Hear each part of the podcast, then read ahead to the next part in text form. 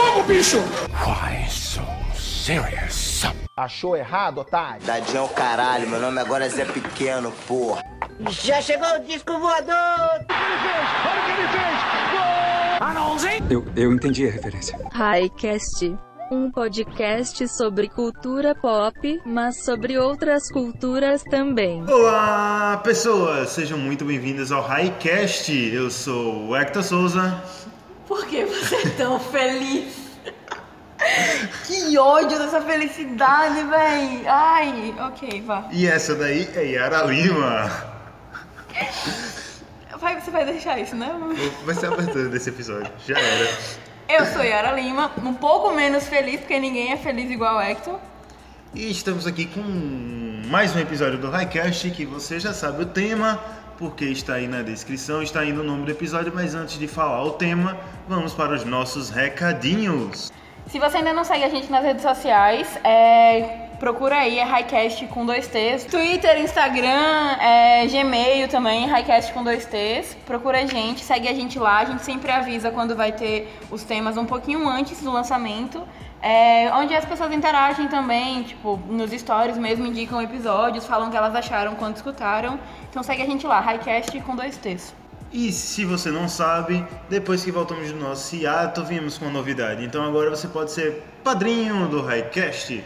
A partir de um real você já pode ajudar a gente. A partir de cinco reais você já ganha recompensas tanto no Padrim como no PicPay. padrim.com.br ou você baixa o aplicativo do PicPay, procura por Highcast. E aproveitando o ensejo do financiamento coletivo, queremos agradecer ao nosso primeiro padrinho. Muito obrigado, Matheus Lamper, por apoiar o Highcast e em breve vocês ouvirão mais o nome dele aqui. Exatamente, Matheus é um do- dos principais apoiadores do Highcast. Ele já dava um apoio já enorme antes de, de investir financeiramente. Ele acreditou muito na gente e resolveu, resolveu dar essa, essa ajuda aí. Você pode fazer isso também. É, por favor, faça. Por favor, faça, considere isso aí. E é isso, Matheus, obrigada por estar sempre nas nossas redes, estar sempre falando com a gente e agora por estar ajudando financeiramente. E é isso, vamos falar sobre o que vocês querem ouvir, Que é o tema que é o tema de hoje. Qual é o tema de hoje, Ana? Hoje a gente vai falar sobre palavras que saturaram um pouquinho demais. Sabe aquelas palavras que quando você vê nas redes sociais você já dá uma revirada nos olhos? Eu faço isso muito. Aquela Então- palavra que talvez esteja nos seus silenciados do Twitter. Exatamente. Eu não silenciei ainda, eu acho que nenhuma delas. Talvez algumas eu vou falar mais pra frente. Mas que a vontade de silenciar é muito grande. Felizmente a minha bolha do Twitter, do, do Instagram, não tende a compartilhar tanto isso. Mas quando alguém escapa, eu dou aquela famosa revirada nos olhos. Tem umas palavras aqui que eu reviro tanto que eu já tô começando a me enxergar por dentro. Vamos conversar com uma palavra que talvez seja um tanto controversa, mas é uma palavra que está todo mundo usando, justificativa para várias obras que vieram aí, que essa palavra é diversidade. Afinal, o que é diversidade? O que é ser diverso? Olha, baseado em algumas propagandas que eu vi alegando diversidade, é você ter um monte de brancos que levantam uma bandeira LGBT. Não, você tem va- vários brancos, entre esses brancos um é gay, um é lésbica e entre esses brancos tem uma pessoa preta. É, Aí não, já, está, já está diverso o suficiente. Mas quando tem uma pessoa preta ali já foi um- um- uma inserção assim, tipo, eu acho que se a gente não botar uma pessoa preta, a gente vai ser linchado. Não foi nem pelo conceito de diversidade. É o que mais acontece, tipo, o que, que a gente fala quando quer falar de diversidade? É ser literalmente diverso, né? Ter pessoas de todos os jeitos, é ter pessoas de todas as maneiras, de todas as, orientações sexuais. É, mas, velho, parece que todo mundo, de todo jeito, é branco, padrãozinho, né? Porque tem que ter o padrãozinho, lógico. Não existe nenhum LGBT que não seja branco, malhadíssimo. Ah, Eu conheço pouquíssimos que são realmente malhados. Mas De nas barba? propagandas, ele tem que ter uma barba rente certinha. Nem os meus amigos acho que conseguem crescer barba direito. Nada contra. Não citei nomes. Mas, ele- mas todos os da propaganda da diversidade tem. Eu acho que deveria ter algum, alguma pessoa que, tipo, ah, caralho, minha. Cara, caralho, não, peraí. Eu acho que deveria alguém levantar a bandeira assim, poxa, porque não tem um careca? Sabe? Diversidade é isso. É colocar os carecas É colocar as pessoas que não crescem barba, pessoas normais do nosso dia a dia. Mas a gente não vê isso, a gente vê o quê? Brancos, com a barba sempre certinha, que se vestem super bem. Nem todo mundo se veste tão bem E assim. que tem cabelo. E que tem cabelo. Então, pessoas que não têm cabelo, levantem aí a bandeira de vocês. Depois desse episódio vai abrir aí vários Somos Todos Carecas. Somos todos sem barbas. É Vamos lá, isso. queremos que vocês subam a hashtag Somos Todos Carecas. Ei, mas falando sério, tipo, é, um- é uma coisa um pouco chata, né? Porque a galera satura uma palavra, a diversidade, sendo que eles não estão mostrando de fato o que é a diversidade, sabe? Então, se eles levantam uma bandeira dizendo que aquilo é diverso, caramba! Se aquilo ali é diverso, pô, a universidade então é um transcendeu, tá ligado? Existe uma essa coisa, sabe, de diversidade você não pode ter pessoas iguais. E dentro de todo edital para você fazer al- qualquer obra audiovisual tem lá a tipo um dos tópicos, um dos artigos é ser uma obra diversa. Tipo, a obra conter várias pessoas, várias etnias e blá blá blá blá. blá. Quantos filmes nós já assistimos onde existia uma supremacia branca na tela? Exatamente. Ok, o problema não está aí. O problema está aí? Tá, Também. mas o problema da minha fala não está aí. Ele vai chegar ainda. Existem alguns filmes que foram rejeitados por falta de diversidade. Por quê? Porque, por exemplo, um desses filmes só tinham mulheres negras no seu elenco e isso é, atestaram falta de diversidade e ele foi recusado pelo edital. Mas aí não entraria a questão do que, que a história tá querendo contar? Sim. Então, porque tipo, Só que eles alegaram a falta, Falta de de diversidade, diversidade. por só ter mulheres negras. é, sendo, ai meu pai, sendo que não faz sentido nenhum. A mulher negra já é diversa Ela por si já é só. diversa, exato. E tipo, é, é- não, nossa, isso me lembrou muito que, ai meu Deus, é, as pessoas que usam a cartada do racismo reverso dizendo que só tem negros e ali não é diverso, sabe? Poxa, não tem um branco.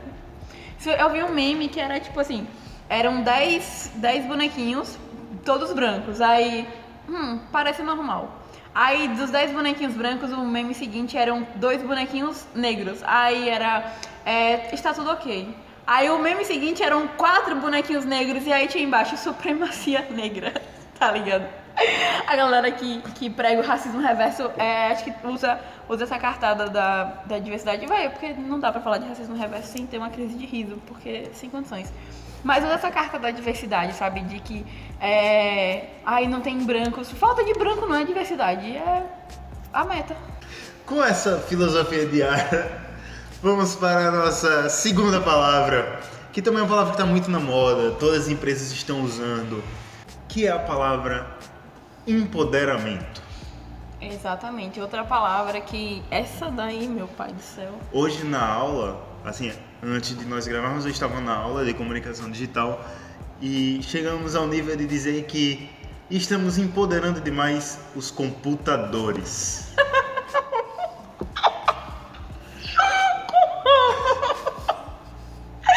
A pessoa, ela sabe o que significa empoderar. Ai, meu Deus. Não, o, o, o menos pior é porque, tipo, a pessoa falou isso citando outra pessoa, mas pelo menos a pessoa que falou na aula, ela falou com um tom de deboche. Será que o empoderamento das máquinas foi o que gerou é, Matrix? Ó, é Matrix de 99. Então será que Matrix Tem- prevê o empoderamento? Não, antes dele veio Exterminador do Futuro. Pronto, Exterminador do Futuro prevê. Mas aí, Exterminador já tá falando que é do futuro, né? Então, tipo, ele prevê. Normal. tipo, mas é, não é uma coisa engraçada. Tipo, olha, o filme é de 90. Não sei, não lembro o ano do, do Exterminador. Mas ele tá falando que ele é do futuro. Então, tipo, tudo que eles previram não é exatamente uma previsão, porque tecnicamente a pessoa veio do futuro. Então. Mas o futuro apocalipse só chegou no apocalipse porque as máquinas foram empoderadas. Isso me lembrou aquele episódio dos Simpsons em que. Ou é o filme, ou é o episódio que os iPods estão chicoteando os humanos. É o episódio. É um episódio, né? Empoderamento das máquinas. É, isso é empoderamento das máquinas. Ainda bem que eu não tenho um iPhone pra ser chicoteado. Eu não tenho nada que começa com I ou I. Você tem O quê? ilusão. Mas aí eu não pago pra isso. É de graça. Eu não financio, tá ligado? Eu não pago, não dou dinheiro pro Steve Jobs pra ser iludida. Ser iludida é de graça. Mas ilusão não está na lista, vamos voltar para o empoderamento. Exatamente. O que, que é empoderamento, Hector? É o ato de empoderar, Yara. É sério? Eu tô mentindo. Só faltou você dizer mentindo. ato ou efeito de empoderar. Aplique numa frase. O empoderamento feminino está muito empoderado na empoderação das empresas que empoderam o feminino. Pronto, agora você já pode começar a vender foto de mulher é, branca pelada no carpete. Porque é a cartada perfeita do empoderamento feminino. Porque a mulher, ela jamais vai ser empoderada de verdade enquanto ela não fizer uma foto pelada no carpete fumando. Tem que estar fumando e tem que ser no carpete, entendeu? Fotografada por um homem branco. E fotografada por homem branco. Isso é o, o de menos. Porque né, só tem fotógrafos brancos pra fazer esses ensaios pelo jeito. E ela tem, olha, não existe outro jeito de você ser empoderado. Você tem que ficar nua. Porque outra, outra coisa não é É empoderamento. você tem que dar um empoderamento pro seu corpo. É isso, exato. Você tem que mostrar as suas curvas, tá ligado? Que vão ser sempre padrões, sabe? Vo- Você quebra padrão sendo extremamente magra, sabe? Porque é assim que, que é retratado. Você tem que fumar, porque fumar é a coisa mais empoderada que existe, sabe? E você tem que fumar num carpete. Não pode ser num piso de porcelana, entendeu? Eu não posso, eu não posso ser empoderada na minha casa que é no piso. Tem que botar carpete pra ser empoderada. Mas, Yara, a terceira palavra da nossa lista resume bem a ação, sabe? O sentimento que temos ter com essas pessoas que fazem o empoderamento acontecer. Hashtag gratidão. Gratidão. Eu juro que se aparecer outra pessoa gratiluz na minha frente, eu vou quebrar ela até eu me sentir empoderada de verdade, tá ligado? Eu vou sentir o empoderamento nas minhas veias, que vai ser o sangue dessa pessoa. É sério, existe coisa mais insuportável do que gente gratiluz. Tipo, eu acho muito legal pessoas que são gratas de fato, né? Tipo, eu tento, tento sempre trabalhar, é, agradecer as pessoas que estão perto de mim. Mas, olha, veja, veja a situação. Sete horas da manhã, você tá vindo pra UFES, você, encontra, você sai do, do terminal pra chegar na universidade, você encontra logo dois cartazes de Bolsonaro agora. Ele tá em dois cartazes no intervalo de três minutos. Aquele ônibus cheio, sabe? O, o, o ônibus que você. Se tiver vazio, você é roubado, se tiver cheio, você é assediado. Aquele, aquela sardinha ali dentro. Aí chega alguém, assim, sabe? Que chegou na UFES de carro, sabe? Tranquilo, dormiu mais porque não tem trânsito, porque tá de boa. Aí ela diz: Ai, eu sou tão grata. Eu vou pegar o meu ônibus e vou descer o cacete nessa pessoa. Não tem condições, sabe? Não, eu odeio gente gratidão. É isso. Eu, eu, eu tenho um hater. Eu sou hater de pessoas gratas, é isso. Não tem condições, velho. Mas eu acho que existe uma situação que também é muito incômoda dessa coisa quando você faz qualquer coisa e a pessoa não diz mais obrigado, a pessoa não diz mais valeu, a pessoa diz gratidão. Tipo, você vai, você tira uma fotocópia do seu, da sua apostila pra pessoa, a pessoa não diz valeu, brother, tamo junto. É. Gratidão. É, tipo, gratidão é o sentimento, né? Você olha pra mim e diz gratidão, aí eu vou perguntar a quê? Gratidão a quê? Ao fato de eu ter tirado sua xerox? Ao fato de eu estar nesse mundo? Ao que você é grato? Explane, porque a pessoa que ela, que ela é grata, ela gasta poucas palavras, entendeu? Ela vai dizer grata, ela vai dizer gratidão, ela não sabe formular uma frase tipo, eu estou grata pelo seu serviço. Não, porque isso vai gastar tempo, e tempo é tudo que ela precisa pra fazer nada. Que ela tem que agradecer, ela tem que estar plena. Porque pra você olhar o pôr do sol, você demanda paciência, tempo, entendeu? Mas quando você pergunta pra essa pessoa qual é toda a gratidão dela, de onde vem, por que ela agradece tanto, ela diz: Eu tenho gratidão ao universo. Eu, eu realmente tenho que começar a andar com um taco, sabe? Porque. Não, é sério, a pessoa, essa pessoa grata, o que mais me irrita é que ela é sem noção. Ela olha pra mim estressada porque tem que me dividir entre analisar qual ônibus eu vou pegar e torcer pra que eu não seja assaltada no caminho. E ela me diz que, bro, faz parte, sabe? As situações ruins que acontecem é pra nos fortalecer. Meu anjo, eu posso muito bem ser fortalecida sem ser roubada. Eu posso ser fortalecida sem precisar me machucar, sabe? Tipo, você aí, pessoa grata, por que, que você é forte se você não sofreu nada? Me conte. Por que, que essa filosofia só funciona com você? Como é, como é essa troca? Me conte pra eu ser grata também, pra que eu poste fotos e coloque aquela legenda. Gratidão. Hashtag. Hashtag Gratidão. gratidão. Sou grata ao universo que me deu pais ricos, que tem dinheiro pra fazer o que eu quiser, pra que eu possa ter ah, os privilégios que eu tenho e não notar que eu tenho privilégio, sabe por quê? Porque é gratidão. Tudo de bom que acontece comigo é porque eu sou grata, porque eu digo obrigada às pessoas, aí elas fazem as coisas pra mim, sabe? Não é porque eu tenho dinheiro e elas fazem isso. Mas Yara, você sabe como você pode chegar a esse estado de riqueza e de gratidão? Claro, Vou resumir isso em uma palavra: me conte. Empreendedorismo. Ai, meu Deus. Meu Deus do céu. Empresa Júnior. Empresa Júnior é o, o gratiluzinha, né? Tem isso, tem. A pessoa que tem uma empresa Júnior, ela tá na gratidãozinha. Aí, conforme a empresa dela cresce, ela fica realmente grata. Então, tipo, o gratidão é a pessoa que já chegou lá em cima. Ela, ela saiu da empresa Júnior e aí ela, ó, chegou no ápice. Mas isso nunca esteve tão em voga como está hoje em dia, sabe? Todo mundo tem que. Pra você sair da crise financeira, vá vender brigadeiro, porque isso é empreendedorismo. Exatamente. Sabe, tudo que você faz, se você começar a pegar o carrinho de mão, carregar sacola na feira agora, é empreendedorismo. Velho, eu vi, meu Deus do céu, que ódio que eu tenho na internet às vezes. Eu vi um- uma foto um dia desses na, na, na rede social que era um, um desses otários que faz empreendedorismo aí, que se gaba, e aí era a foto dele com uma criança que tava vendendo bala na rua. E a legenda da foto dele era: Parabéns, empreendendo desde cedo. É assim mesmo que se faz. Era uma criança vendendo bala no sinal. Ela, ela sabe o que é a palavra empreendedorismo, meu anjo. Não, antes de perguntar pra essa criança se ela sabe o que é empreendedorismo, a gente tem que perguntar pra esse senhor: Você sabe que é trabalho infantil? Exatamente. Sabe, tra... velho, era uma. Pela foto, sabe, de manhã, por que essa criança não tá na escola? Por que... que- Aí o cara tira uma foto com a criança, tipo, todo felizão. Nitidamente você vê que a criança não sabe nem o que tá acontecendo, tá ligado? Só quer vender as balas dela.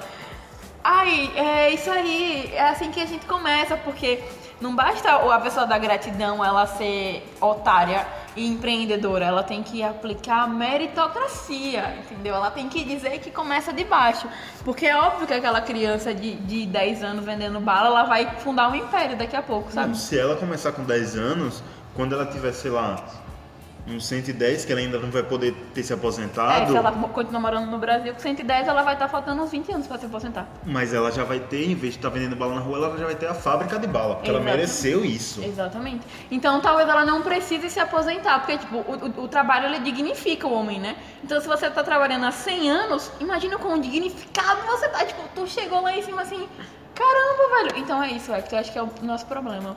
A gente não tá vendendo bala. A gente não vai se aposentar e nem vai se sentir grato, sabe? Porque a pessoa, agora a gente tá vendo assim, essa onda da das pessoas que estão precisando de grana, né? Os senhores que estão voltando a trabalhar agora, que estão aí, que nem aquela, aquele post da senhorinha de 70 anos que tá trabalhando pro Uber Eats. É porque ela tá cansada de ficar em casa. Tipo, não é porque remédio tá caro, porque ela precisa de dinheiro, é porque, tipo, ah, é o idoso, ele trabalhou tanto, sabe? Ele tá acostumado a trabalhar e ele fica, tipo, ah, eu vou fazer o quê? Vou trabalhar pra uma empresa que não tem a menor chance de cuidar de mim se eu passar mal. Mas tudo bem, porque trabalho dignifica o homem. Segue o raciocínio agora então. A gente vai ter que acabar com o recash pra ter que vender bala. Isso. Pra gente conseguir ser digno, sabe, do nosso empreendedorismo. Mas só tem uma coisa que pode ajudar a gente a ser empreendedor de verdade. O coaching.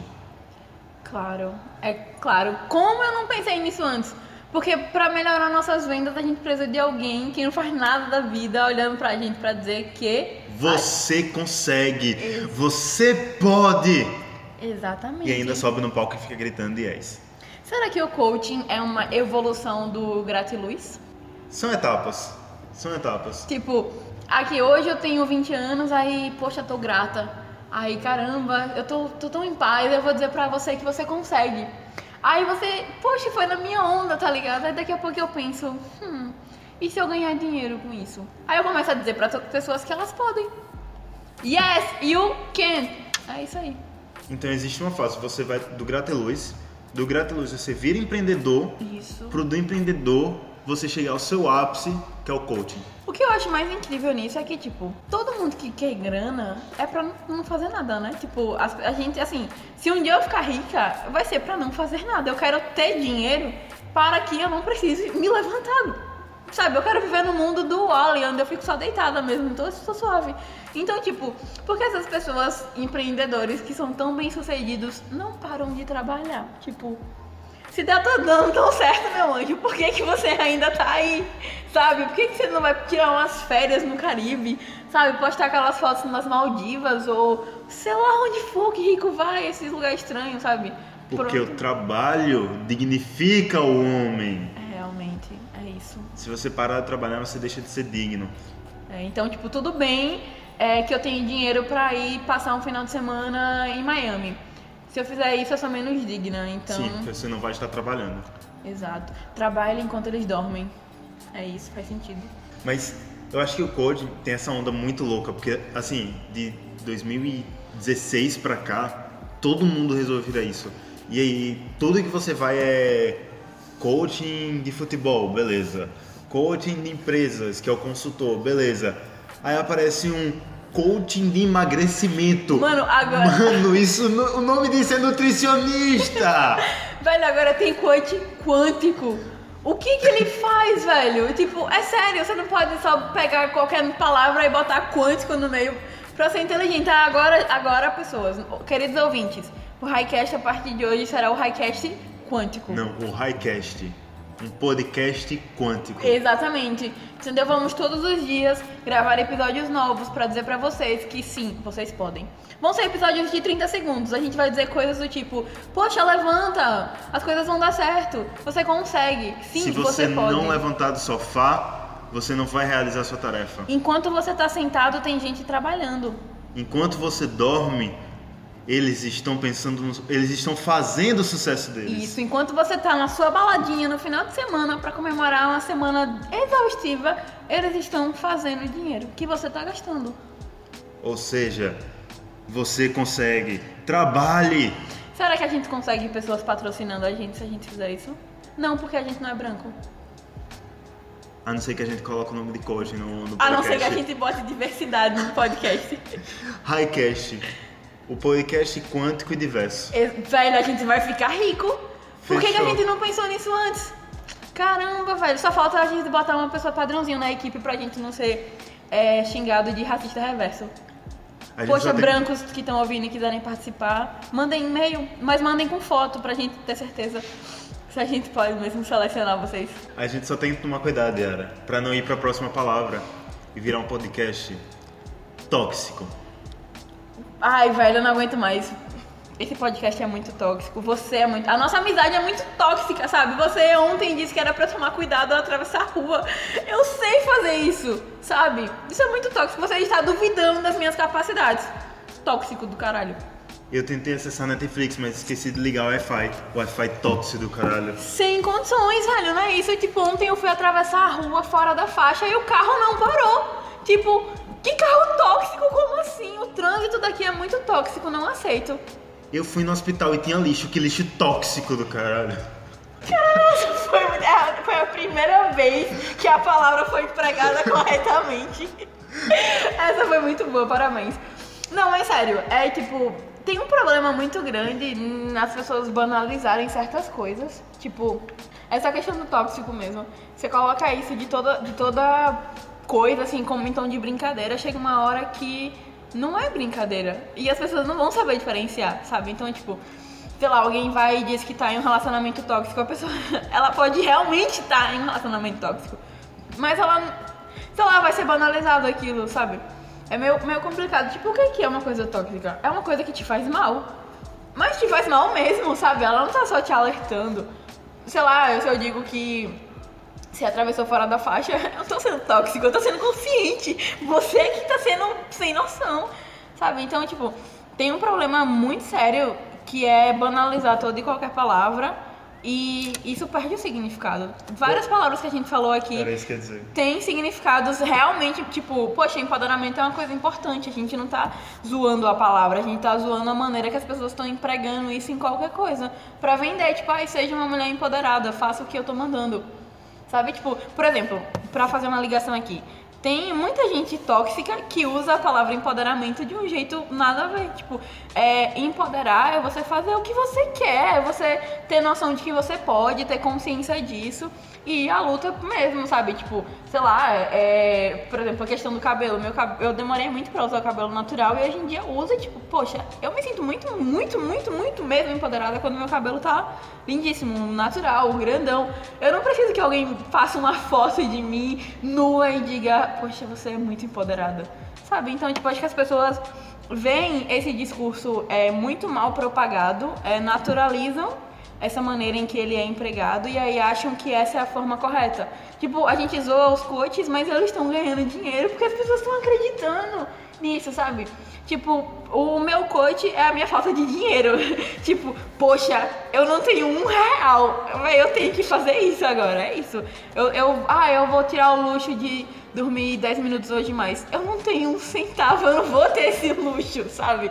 Então, tipo, o, o coach do pobre é a falta de dinheiro, a necessidade. Aí vocês vão e vendem um discurso de que, tipo, poxa, minha vida vai mudar. Eu vi é, casos de pessoas que investiram mesmo, tipo, tudo que tinham, o que já não era muito, em coach, em empreendedorismo, achando que aquilo realmente ia ter um retorno que não tem, porque as coisas não são fáceis assim, mas são vendidas desse jeito.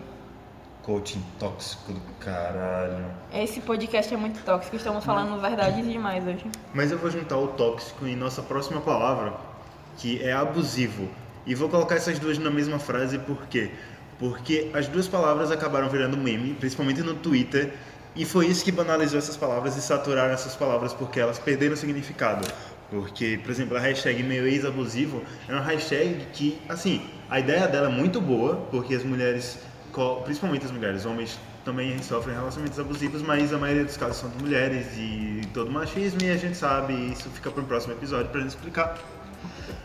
Mas, assim, é uma ideia muito boa, onde as mulheres é, iam lá e colocavam, expor, não para expor o ex-namorado dela, mas para expor sua situação e outras mulheres dizer Pô, velho, eu tô passando por isso. Será que tem alguma coisa errada com o meu relacionamento? Isso. Era uma parte era aviso e outra parte era conscientização, mas tipo, muita gente não entende que certas coisas são abusivas porque naturalizam aquilo. Por exemplo, tem, eu conheço uma menina que tem 15 anos agora.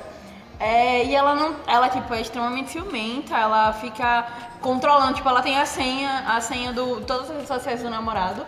Ela olha tudo que ele faz, ela faz perguntas. Ela tem 15 anos, ela tá acostumada a ver relacionamentos assim, ela acha que aquilo é certo. E, e, eu dei um toque, né? Falei pra ela que aquilo tava errado. Então, aí ela, tipo, acha que essas coisas são naturais, que, tipo, eu, quando eu perguntei pra ela, né, por que, que ela fazia isso, ela disse que, ah, mas se eu não ver, como é que eu vou confiar? Tipo, isso já não é confiar, meu anjo. Sabe, ela tem 15 anos e ela acha que isso é normal, porque ela viu é, o, os pais dela tendo senha do celular, né? E olhando, olhando o que faz e tal. Velho, isso não é saudável. E ela só tem 15 anos, tecnicamente ela deveria ser dessa geração nova que tá atenta às coisas, que sabe o que tá acontecendo. E não, não é assim. Sabe, aí vocês, é, nesse, nesse caso da, da tag, muitas mulheres estavam relatando coisas, que foi, foi muito bacana isso, tipo, muita gente que não tinha nem coragem de falar, e aí foi lá e botou a cara. E aí, é, o, vários homens subiram uma outra tag, que era minha ex abusiva. E aí, tipo, achei legal, né? Porque existem casos de mulheres abusivas também. É menos, mas existem, tem que ser falado.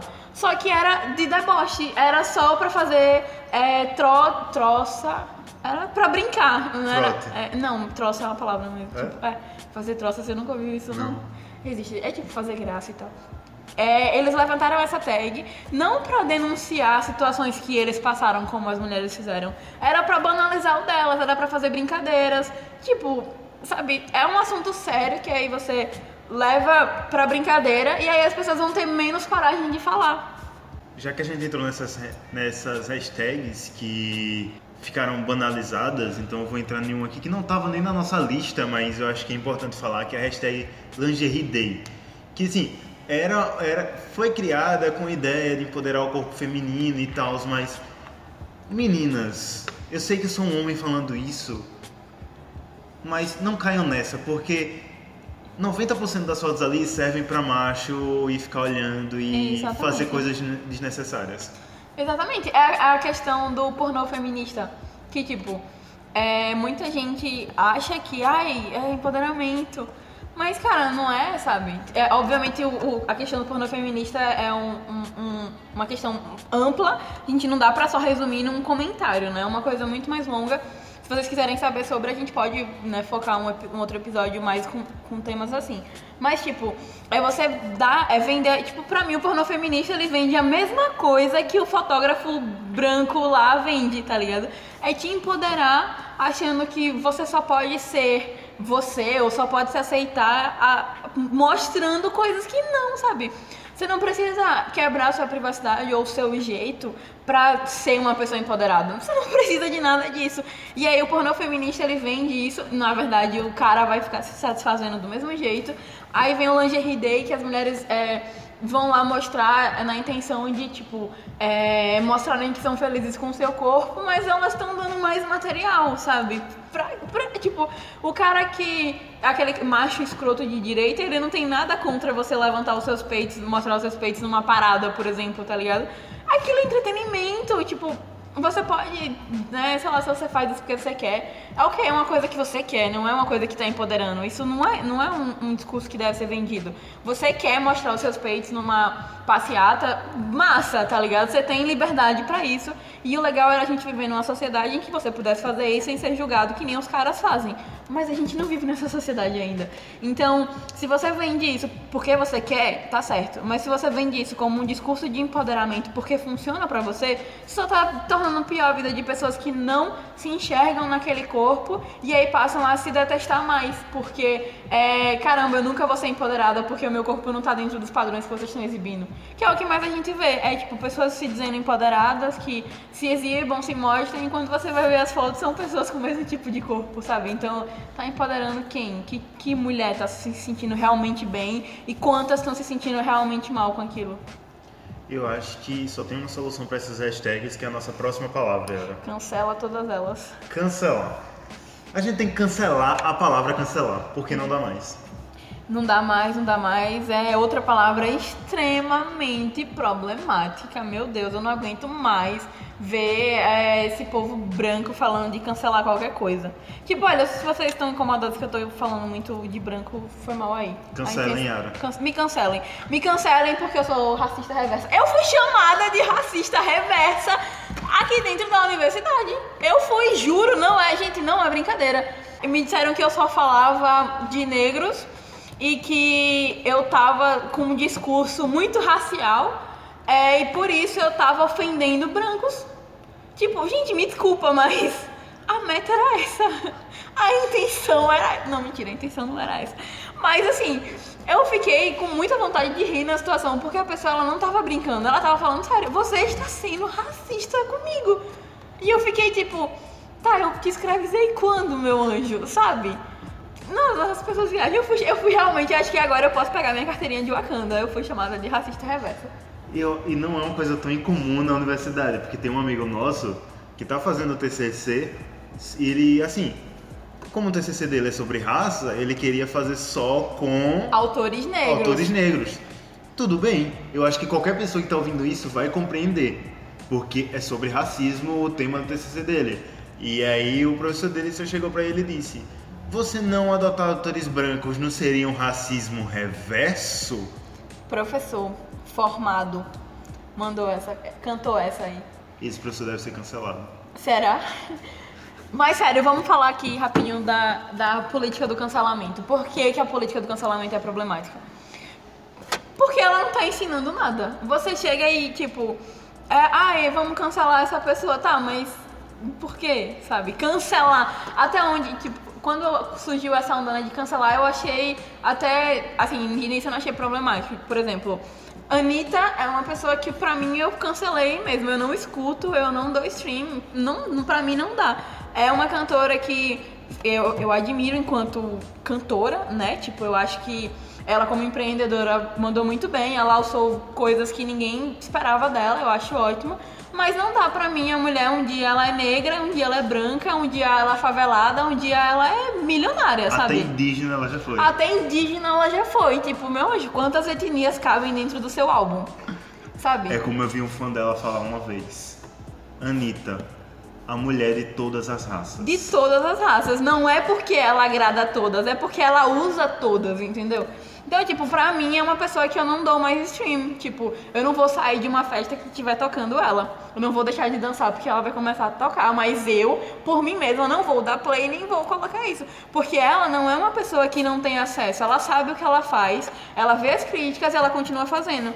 Ela não é, ela não é boba, sabe? Ela sobe na favela pra gravar um clipe, aí é um clipe com, com modelos seminuas, sempre, né? Tipo, ah, é pra exaltar. Tá, mas a favela não é só isso. A favela nos clipes de Anitta são pessoas que só ficam de biquíni na laje. Eu acho que são as pessoas gratiluz, tá ligado? A versão pobre do gratiluz é a que, que a Anitta mostra no clipe. Eu acho que o grande problema tá aí. Porque, por exemplo, a Anitta foi cancelada. Estou fazendo aspas aqui, ouvinte, que você não pode ver. É porque ela já tinha essa recorrência problemática no posicionamento dela.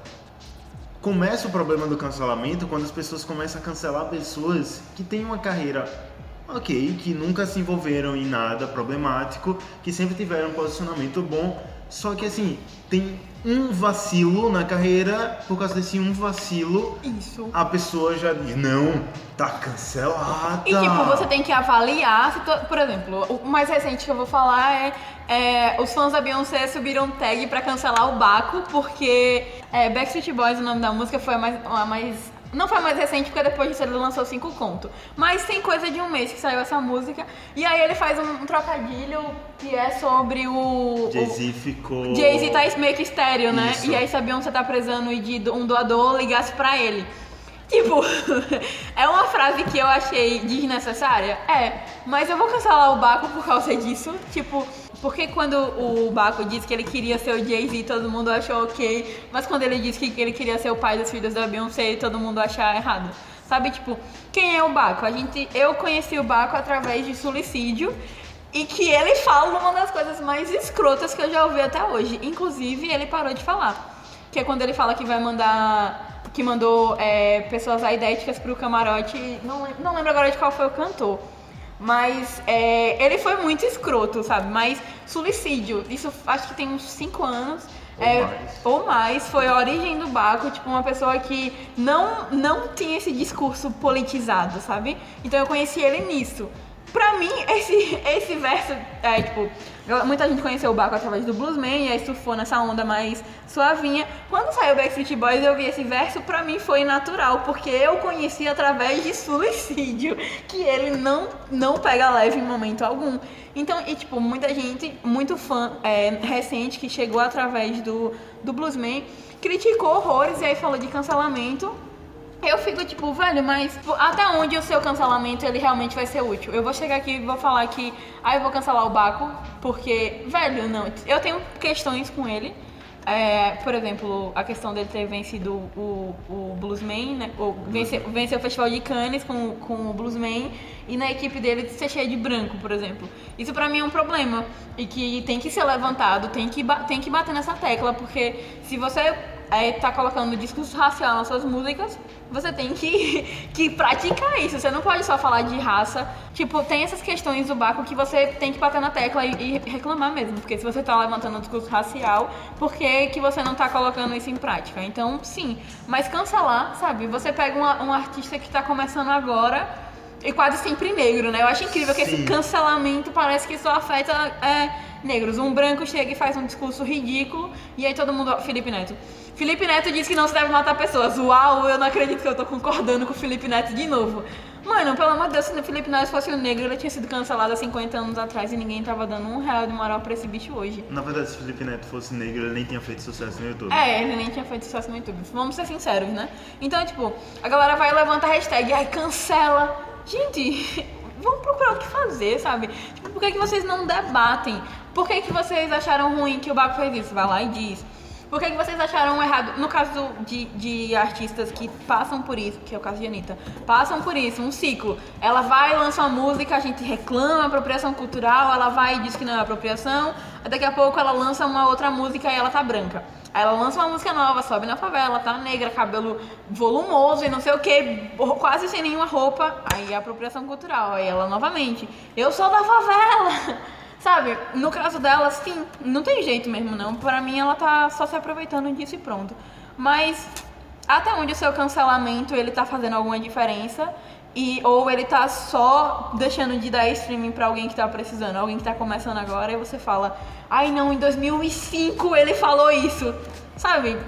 Vocês deveriam pensar assim um pouquinho que nem todo mundo acorda com esse acesso a, a informação, com esse acesso a. Tipo, é, sabe do que que tá falando? Tipo, é, esses dias, eu não sei se você viu, é, você conhece o MC Pose? Acho que é Pose. se eu não me engano. Foi, ele apareceu um dia desse sendo cancelado porque ele tava em um vídeo falando que não gostava de gays. E aí todo mundo, ah, mas ele tem acesso sim à informação e tal. Gente, ter acesso à internet não é ter acesso à informação. Sim. Sabe? É, é, eu posso usar o meu bairro como exemplo, que lá tem internet, todo mundo tem internet, mas as pessoas não pegam o celular pra pesquisar racismo. Não, elas têm WhatsApp, elas têm Instagram, elas têm Facebook, mas elas não vão pegar isso porque elas nunca foram ensinadas a ter esse discurso, a ter esse pensamento. Aí você fala, ai não, ele tem acesso à informação. Mano, ele tem internet só. Outra coisa também, como você comentou, pegar algo de 2005, essa coisa de cancelar por comentários antigos, sabe? Sendo que hoje a pessoa tem outro posicionamento. Se a pessoa tem o mesmo posicionamento de 2005, beleza, aí você vale o Sim. cancelamento. Mas a pessoa mudou todo o discurso e naquela época era daquele jeito, velho, eu acho que todo mundo já foi um pouco escroto, sabe? Eu já, eu já tive meus momentos machistas na minha adolescência porque eu fui criado em toda ideologia machista, em uma família super conservadora e hoje meu pensamento nas memórias do Facebook é totalmente diferente. As sabe? memórias do Facebook me lembram todos os dias que eu era uma escrota. Sabe? Eu também, tipo, tive essa, é, essa questão de, de ser. É, de ter um pensamento, por exemplo, eu era muito contra o feminismo, porque eu nem sabia o que era, sabe? Tipo, eu, eu ouvia de machistas aquele discurso da famosa feminazi. E aí eu, eu também era contra isso, eu não fazia ideia do que era, sabe? Então, tipo, e eu tive, e eu tive internet, sei lá, acho que eu tenho acesso à internet mesmo, real. de- eu comecei a ter oficialmente em 2015, mais ou menos. Mas por que, que eu deveria saber essas coisas? Muito do que eu sei hoje eu aprendi por causa da faculdade, pela troca que rola aqui dentro com as pessoas, pelos eventos, não é nem em sala de aula mesmo, mas pela troca com, com- com conhecer pessoas diferentes, sabe? Então, essa, essa política do cancelamento ela é ridícula porque ela não ajuda ninguém a nada. Ela só para de, de falar sobre aquilo como se fosse tornar. é, resolver o problema. Aí, ok, você tá sendo misógino, nunca mais eu vou falar de você. Pronto, acabou a misoginia no mundo. É isso. Tudo de boa, estamos em paz. Sabe o que essa galera do cancelamento tem que fazer, Yara? Elas, têm que, elas precisam relaxar, elas precisam ir em talvez uma rave, curtir um som e. Transcender. Porque a pessoa que ela, quando ela transcende, ela alcança o nirvana. Caramba! E ela vira uma pessoa grata e luz. Ela vira uma gratidão. Tá tudo interligado aqui, né? Tipo, meu Deus, a pessoa. Ei, vai sério, mas a pessoa da rave, caramba, ela tá assim no nível de coaching da chatice, tá ligado? Ai, transcendi, meu, onde você só tá drogado, pare. Sabe, deixa de conversa. Tem um vídeo que rolou no Twitter, eu acho que no início do ano, que era a galera, tipo, fazendo uma dança muito ridícula, pô. Sabe? E a galera, tava claro que a galera só tava drogada, a galera só tinha usado LSD. Só que não, a legenda era: Estou transcendendo. Velho, isso é só música eletrônica e LSD. Exatamente. Aí cheguei em casa e, e, tipo, tava voando. Meu, você tava drogado, velho. Drogadaço, pare, deixa de conversa. Acho que a pessoa, a pessoa. Imagina um coaching numa rave. Você consegue, tá ligado? Você é empoderado! Velho, não acredito. Eu queria. Eu, eu acho que o coaching é. O coaching que transcende, ele é o resultado do antivacina que a gente falou no episódio anterior. Tudo interligado. Tudo ligado. Mas eu acho. Não, agora, sério. A galera das drogas tá perdendo um grande empreendedorismo aí, pô. Porque se eles fazem uma droga com alguma variação do nome transcender, velho, eles vão ganhar muito dinheiro, pô. Porque, tipo, ó, irmão, tu usa isso daqui, você vai transcender, pô. Já era, velho, o cara tá rico. Já era mesmo. Mas o cara da, da rave não vai empreender porque ele já atingiu um nirvana, tá ligado? Ele já não, liga pra o dinheiro. empreendedor vai vender pro cara da rave, pô. Ei, é sério? Pro cara da rave virar o gratiluz. se tiver algum empreendedor ouvindo isso, pelo amor de Deus, não siga esse conselho. Sério, não siga esse conselho. E agora a gente vai falar da nossa última palavra, que é outra questão. Não é bem uma palavra, é, uma expressão. É uma só. expressão. Tipo, por exemplo, é, eu tenho lugar de fala para falar mal de certas coisas. Eu tenho. Eu tenho lugar de fala para falar mal de outras coisas? Eu não tenho. Eu falo mesmo assim, às vezes. A gente dá uns vacilos, né? Mas o que que é lugar de fala, que é a nossa última expressão? É você estar num lugar e naquele lugar ser tipo o palanque, porque lá é o lugar de fala, então você pode falar ali. Que horrível. Não, mas sério, lugar de fala é você ter propriedade pra falar sobre o que tá acontecendo. Então, tipo, eu tenho propriedade pra falar quando eu quero mencionar colégios públicos, porque eu estudei a minha vida inteira ali. Eu tenho lugar de fala pra falar sobre escola pública, ensino público. Eu tenho lugar de falar pra falar sobre a favela de onde eu vim. Eu não tenho lugar de fala pra falar sobre uma área nobre da minha cidade, porque, né, não é pra mim. Eu tenho lugar de falar pra falar sobre negritude. Eu tenho lugar de fala, mas eu não tenho lugar de falar pra falar sobre. Por que, que eu não tenho lugar de fala pra falar? Como é ser homem. Sobre como é ser homem. Eu não tenho lugar Que de é uma fala. palavra que é uma coisa É, controversa, Isso, sabe? exato. Eu acho que o maior problema do lugar de fala é porque vira uma cartada. Tipo, Sim. eu tô aqui, aí eu vou falar qualquer coisa sobre feminismo e você diz, ah, esse daqui não é, não é seu lugar de fala. E pronto, eu tenho que me calar pra sempre. Exato, e, tipo, existe uma diferença entre ter lugar de fala e poder falar alguma coisa. Tipo, um pouco antes da gravação desse episódio, é, eu e o Hector estávamos debatendo uma questão de The White People, da série que, que inclusive eu indiquei semana passada, espero que vocês tenham assistido. É, a gente estava tendo uma discussão sobre isso e o ponto da discussão era sobre o feminismo negro e, e versus o feminismo branco que foi abordado na série. E aí o Hector me deu um ponto de vista que eu não tinha me ligado. É, é o Hector é homem, eu poderia só dizer. é, eu poderia só dizer assim, você não tá no seu lugar de fala, pare. Mesmo que o argumento deles tenha sido extremamente válido, eu poderia só calar, sabe? Porque, poxa, não é você que fala. Mas o ponto de vista dele foi realmente muito enfático para que eu compreendesse uma coisa que tinha passado batido pra mim. Um lado que eu não tinha visto, mesmo sendo o meu lugar de fala, entendeu? Então, tipo, lugar de fala é você ter propriedade pra falar sobre aquilo, mas isso não isenta outras pessoas de falarem. Só quer dizer que a vivência dela não é a mesma que a sua. Mas, sei lá, ele, ele tá estudando sobre isso, ele vai poder contribuir em alguma coisa pra mim, sabe? A mesma questão da masculinidade negra, masculinidade tóxica. Eu tenho é, no meu ciclo vários homens negros com quem eu troco muito, mas eu não tenho lugar de fala deles, sabe? Eu posso ouvir o que eles falam, eu posso perguntar certas coisas. Você pode fazer até comentários. eu posso fazer comentários e eu tô estudando, tipo, eu leio bastante sobre o tema e eu posso, tipo, agregar alguma coisa neles. Não é o meu lugar de fala. Eu não tenho como saber como, o que é ser um homem negro no Brasil. Eu tenho como saber o que é ser uma mulher negra.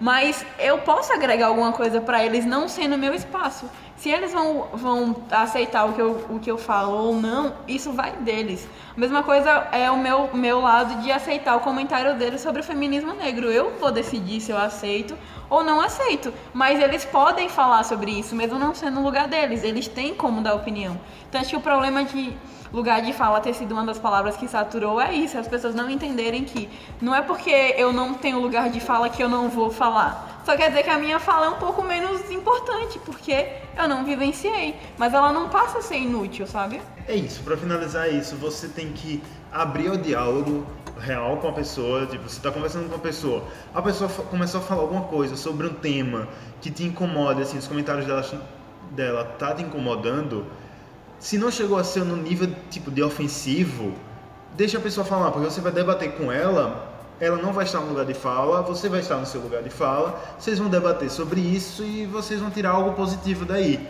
Se a pessoa começou a falar algo, qualquer coisa que já te incomodou, mesmo sendo ofensivo ou não, você já solta a cartada, esse não é seu lugar de fala e a pessoa se cala, você nunca vai conseguir mudar o pensamento daquela pessoa.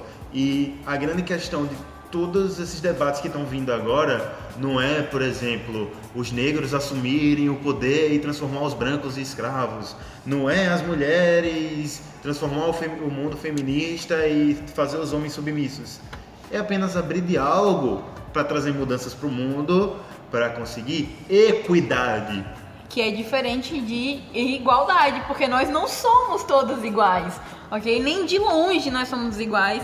E, e a ideia é entender isso e trabalhar as diferenças. Conforme a gente chega e fala, ah, nós somos todos iguais, que é a frase do que o Grato e Luiz adora, né? Somos todos iguais, somos todos humanos. Mano, a única coisa que a gente tem em comum é que a gente é humano, de fato. Só, sabe? A gente não é igual. Vivências diferentes, é, pensamentos diferentes, conhecimentos diferentes, sabe? A gente, cores da pele diferentes. A gente, a gente é diferente e a gente tem aqui aprender a lidar com isso e não colocar todo mundo numa mesma bolha e dizer que a gente é igual. Nem de longe a gente é e a gente nunca foi. Se fôssemos todos iguais, não teria tido escravidão, sabe?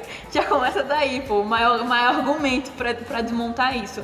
não teria existido. Para não dizer que a gente tá focando só nos negros, não teria existido nazismo. Exatamente, se somos todos iguais, então por que, que uma parte da sociedade está sempre abaixo?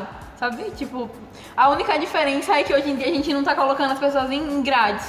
Amém. E olhem lá, porque trabalho infantil é uma coisa que existe, trabalho escravo é uma coisa que existe, porque essa questão de que ele foi abolido é só na lei, sabe? Porque tá acontecendo. O, o chocolate que vocês comem na Páscoa, ele veio muito de trabalho escravo, sabe? Veio muito. Ele tem, eu acho, se eu não me engano, foram 10 marcas que eu, que eu li que estavam que o cacau delas era, era oriundo de trabalho escravo. Então, as coisas estão aí. O iPhone que, que as pessoas usam, eles têm. passa por isso, sabe? Então, tipo, não é uma coisa que você acha que tá distante, que não tá acontecendo. Coisas que, que vocês consomem hoje em dia, que tem na mão de vocês, veio do trabalho escravo. Roupas, sabe? Roupas de. De, de lojas de departamento que estão vindo de trabalho escravo. Então, a única diferença é que não tá tendo grade, sabe? Não tá tendo corrente, que a gente vê, pelo menos. Mas as coisas seguem acontecendo. Racismo não acabou com a escravidão, tá ligado? 300 anos depois e a gente ainda tá aqui tendo que debater essas coisas. Então, é isso, velho. Tem um lugar de fala, mas escutem o que o outro tá dizendo. Diz aí, o que é que você manda? Diz aí, Ari, o que é que você tem pra indicar pros nossos ouvintes hoje? É, eu vou indicar hoje uma série de novo, é, que é a segunda, a segunda temporada de Mind Hunter, que ela vai estrear agora sexta. Vocês estão ouvindo o episódio segunda, né? Pronto. Quando espero que vocês estejam ouvindo. espero que vocês estejam ouvindo na segunda. Ah, ela já vai estar disponível no Netflix. É, Mind Hunter é uma série sobre serial, fala sobre serial killers, né? Tipo, a criação do, desse núcleo de, de pesquisa é dentro do FBI. E aí saiu a primeira temporada perfeita, alguns episódios dirigidos pelo David Fincher. É uma, tem uma trilha sonora perfeita, sabe? As atuações da série são muito boas, a fidelidade dos serial killers retratados com a vida real é assustadora, sabe? É muito bem feito, a direção, a direção da série é incrível, a trilha sonora ela é realmente, como eu já falei, realmente incrível. Primeira temporada foi muito boa, se eu não me engano foram 10 episódios só. E aí sexta-feira entra, entra, entrou, entrou, né? Sexta-feira entrou no Netflix a segunda temporada. Então assistam, é é muito boa, realmente, tipo, a primeira é incrível, a segunda eu boto muita fé que vai ser muito boa também. Uma dessas séries que a Netflix não faz tanta propaganda, mas é, é muito, muito bacana. Se você curte o tema psicologia comportamental e, e essas coisas que envolvem serial killer, vai ser bem bacana. Então, é Mind Hunter, segunda temporada. Ou a primeira, se você não viu a série ainda. Bom, né? Antes de assistir a segunda, sempre é bom assistir a primeira. Eu não sei se eu já indiquei esse podcast aqui em algum outro episódio, mas recentemente saiu um episódio sobre a criação do blues, então eu vou indicar Perfeito. ele de novo. Você ouviu? Eu ouvi. Amém. Perfeito. Então eu vou indicar esse podcast de novo. Ouça um podcast História Preta. Eles, é, ele tem poucos episódios ainda, eu acho que se tem 10 é muito. Ele tá lançando aos poucos. Episódios curtos, só que maravilhosos. Tem episódios sobre a série Olhos que Condenam, que talvez essa série volte aqui aos temas, quem sabe. Peçam, peçam o que a gente faz. É... Por favor, peçam então, que eu quero muito fazer. Aí tem esse último que é sobre o blues. Um dos primeiros episódios é sobre o samba. Então, se eu não me engano, se eu não estiver enganado, eu acho que em algum momento do, de algum episódio eu indiquei o quadrinho que fala sobre Robert Johnson.